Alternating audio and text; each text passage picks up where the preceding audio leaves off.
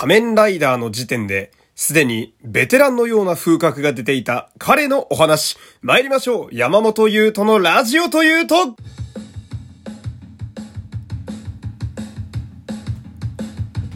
どうも、皆様、こんにちは。声優の山本優斗でございます。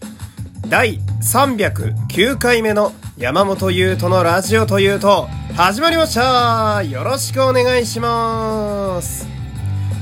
さあ、えー、ラジオトークで聞いてくださっている方はですね、えー画面下のハート、ニコちゃんマーク、ネギを、えーひたすら連打していただいて、その上にありますフォローボタンもポチッとお願いします。この番組はラジオトークをキーステーションに Spotify、Amazon Music 等の各種ポッドキャストアプリでも配信中でございます。そして、えーこの番組では毎週火曜日の夜21時から生放送もやっています。えーよければこちらも皆様よろしくお願いします。まあこんな感じでね、えー前置きはここまでにしまして、まあ今日もですね、ちょっと、まあ喋りたいことがいつも通りありすぎてですね、まあ、尺がぴったりになるかどうか怪しいので、まあ早速、えーコーナーに行きたいと思います。コーナー参りましょう。あのスターも特撮からよっはい、えー、恒例ですね。えー、この番組ではすっかりお馴染みになりました。あの有名人の特撮番組に出ていた頃の姿を、えー私が独断と偏見で語るというコーナーでございます。そして、えー、もういきなりね、言いますけれども、今回紹介するスターはこちら磯村隼人よっしゃ よしやっと、やっと喋れますよ。うん。まあ、磯村くんはね、あのーかなりリクエストが多かった、えー前回の赤楚くんと同じぐらいリクエストいただいておりまして、まあ、やっとちょっと台本が固まったのでね、この辺のタイミングで下ろしていきたいなって、そんなとこなんですけれども。まあ、最近の磯村くんで言うとですね、まあ、あれかな、再来年度の大河ドラマのメインキャラクターに決まったという、まあ、これがかなり大きなニュースで、で、まあ、出ていたドラマで言うなら、えー直近だと、恋する母たちとかね、劇場版、今日から俺はですとか、あとはもう一個前のクールやと、刑事と検事とか、いろいろ出てまして、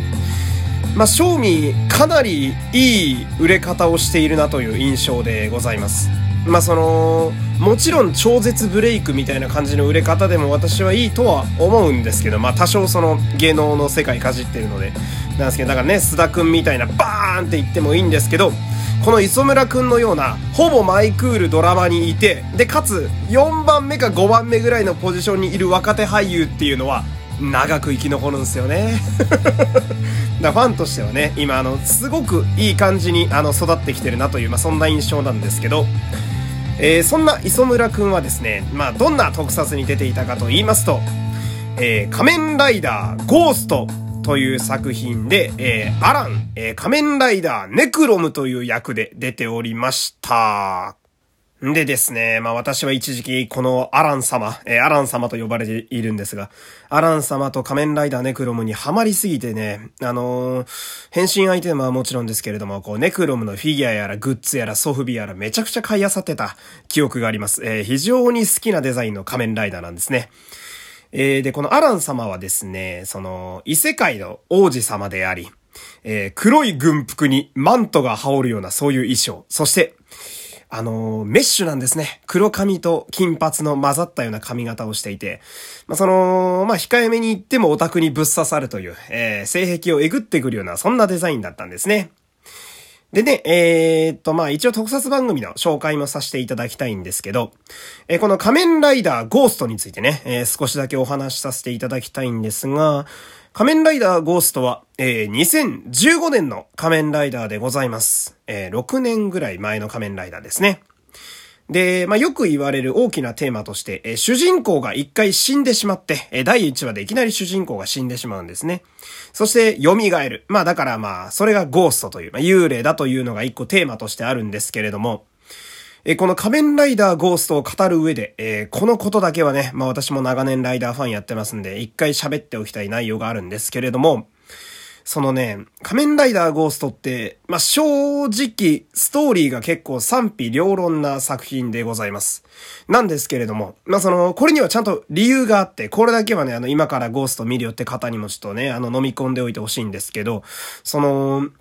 なぜ本編が微妙だと言われがちなのかと言いますとね、あの、本当はね、当初、この死んで蘇るというハードな世界観でシリアスな話をやりたかったんやと。え、これはあの、関係者のインタビューやったりね、雑誌での話をその元に私が聞いた話ですが。まあその、シリアスなやりたかったんだけれども、まあその、まああれな、あれな方々ね、あえてあれと言いますが、えー、あれな方々のクレームでですね、なんとも言えないやんわりと微妙な感じに落ち着いてしまったという非常にもったいない作品でございまして。だけれども、あの、特にね、この磯村くんのファンが今このラジオ聞いてくださってると思うんですけれども、えー、本編が終わった後、だ50話終わった後の外伝が1個あるんすよ。それが、あのー、すごくよくできてる話でして、その本来ゴーストってこういうことがやりたかったんだろうな、みたいな、がっつりシリアスな、あの、作品に外伝は仕上がっていて、で、磯村くんのファンにもすごいおすすめなのが、この外伝はですね、主人公が実質二人いるんですけど、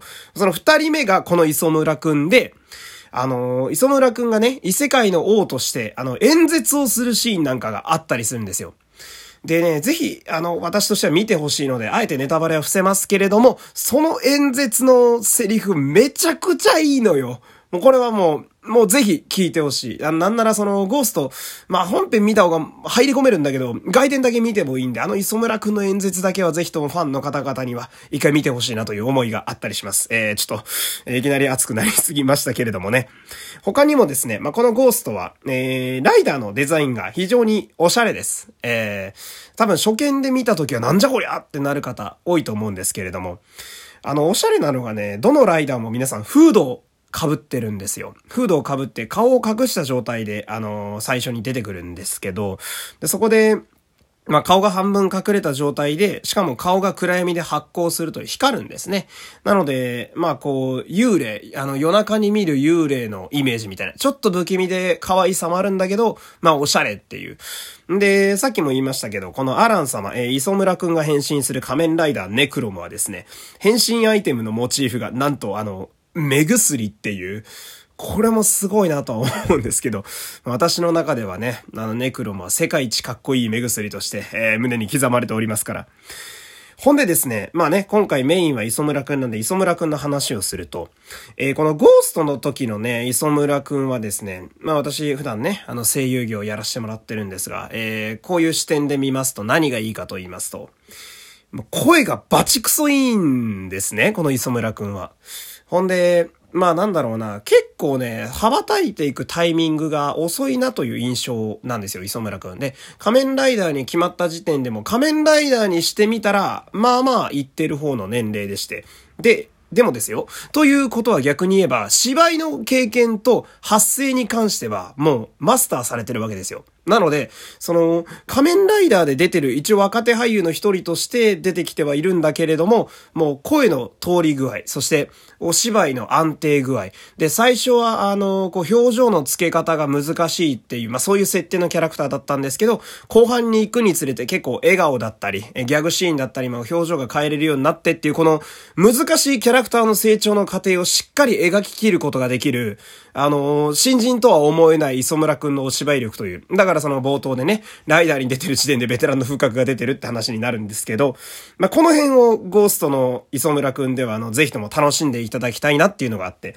まあ、すっごい色々言いましたけど、ざっくり言うと、その、もうライダーの時点でかなり上手だったっていう、まあ、これに尽きるわけですよ。なので、まあ、変な話、やっぱ若手が多いとね、あの、シーン大丈夫かな、ハラハラっていう目で見ることが多いんですが、磯村くんのシーンに関しては正直ほぼ心配なく見れるっていう、そのぐらい安定しているのが、もうゴーストの時の磯村くんの特徴でして、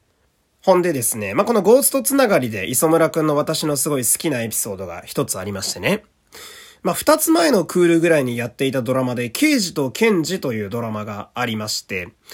で、こちらあの公式ツイッターがあったんですけれども、まあそのツイッターのね、あの担当の方が結構ファンをね、喜ばせる、なんかサプライズみたいな動画とかを結構ガンガンツイッターに上げてて、まあ我々ファンとしても結構嬉しかったんですけど、まあその中でですね、あの、磯村くんに、あの、サプライズで、えさっき言った仮面ライダーネクロムの変身アイテム、まあおもちゃですけど、をいきなり渡すっていう動画があって、まあこれぜひ見に行ってほしいんですけど、あの、まあ、いきなりこう渡されてね、あの、やべえ、久しぶりだとか言って、ちょっと恥ずかしがりながらも、こう、アイテムを手に取って手にはめてみたいな。で、あの、桐谷健太さんがね、ご一緒にあの、共演されてる、おちょっと変身してみろよみたいなね。あの、本域でやれよ、本域でみたいな。こう、煽られながら。でも、まあ、彼もね、一応ヒーローだったので、まあ、ちょっと恥ずかしがりながらも、こう、変身なんかしっかりしてくれたりするわけで。まあ、そこがこう、ファンサービスをちゃんと忘れてないと言いますかね。まあ、あの頃のヒーローだった姿をもう回我々ファンに見せてくれるっていうところが、やっぱすごい熱い男なんだなっていうのでグッときますし、ほんで一番ね、まあオタク的視点で言うと、一番すごいグッときたのが、そのアイテムの扱いがね、まあおもちゃって結構操作が難しかったりするわけですよ。仮面ライダーってね、あのいろいろいじらなきゃいけないのでアイテム入れたりスイッチをしたり、それを、あのノールックで全く見ない状態で片手でガシャンガシャンってやってるあたり、まあ要はその、もう手慣れてるわけですよ。なぜなら、1年半ぐらいかけてずっとこのアイテムと一緒に戦ってきたから。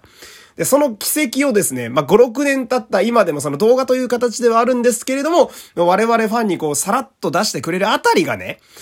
やっぱちょっと、活かしたとこあんなこいつみたいになるわけですよ。